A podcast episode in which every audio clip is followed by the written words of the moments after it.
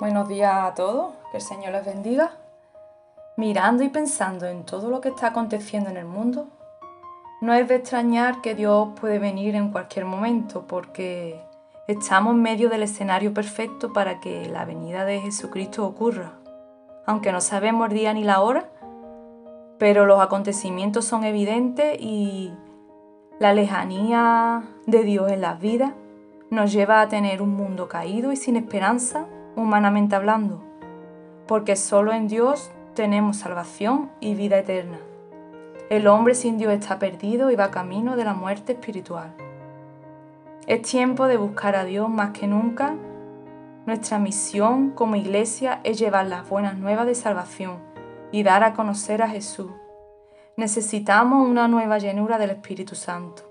Dios nos prometió que lo haría en Hechos 2, 17 en los postreros días, dice Dios, derramaré de mi espíritu sobre toda carne, y vuestros hijos y vuestras hijas profetizarán.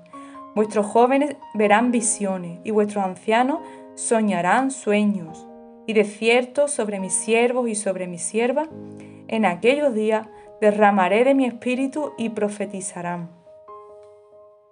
Sería bueno que nos preparemos para recibir esa nueva visitación del Señor en nuestras vidas. Que el Señor pueda derramar su fuego y su poder en nosotros y que su presencia nos pueda acompañar, para que no seamos nosotros en nuestra vana sabiduría, sino Dios mismo obrando a través de cada uno de sus hijos.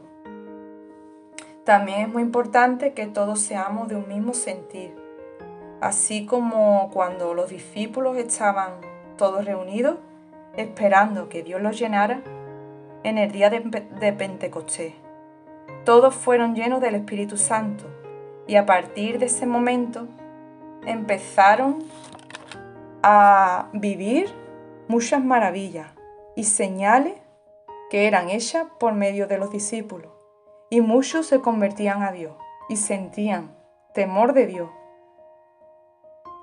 Y en Efesios 5:18 nos dice, no os embriaguéis con vino, en, el cual, en lo cual hay disolución.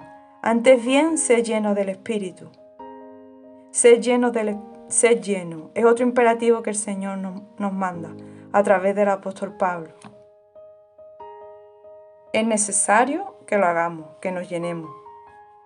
Y continúa diciendo que seamos llenos hablando entre vosotros también con salmos, con himnos y cánticos espirituales cantando y alabando al Señor en vuestros corazones, dando siempre gracias por todos al Dios y Padre en el nombre de nuestro Señor Jesucristo.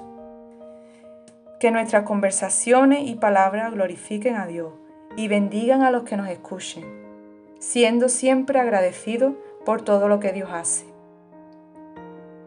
No permita que los afanes de este mundo, los problemas o cualquier cosa que pueda venir a tu vida te haga estancarte y dejarte inactivo en tu búsqueda de Dios. El Señor nos prometió que estaría con nosotros hasta el final. Así que no temamos, sino confiemos en aquel que ya venció al mundo. Y obedezcamos como muestra de nuestro amor hacia Él.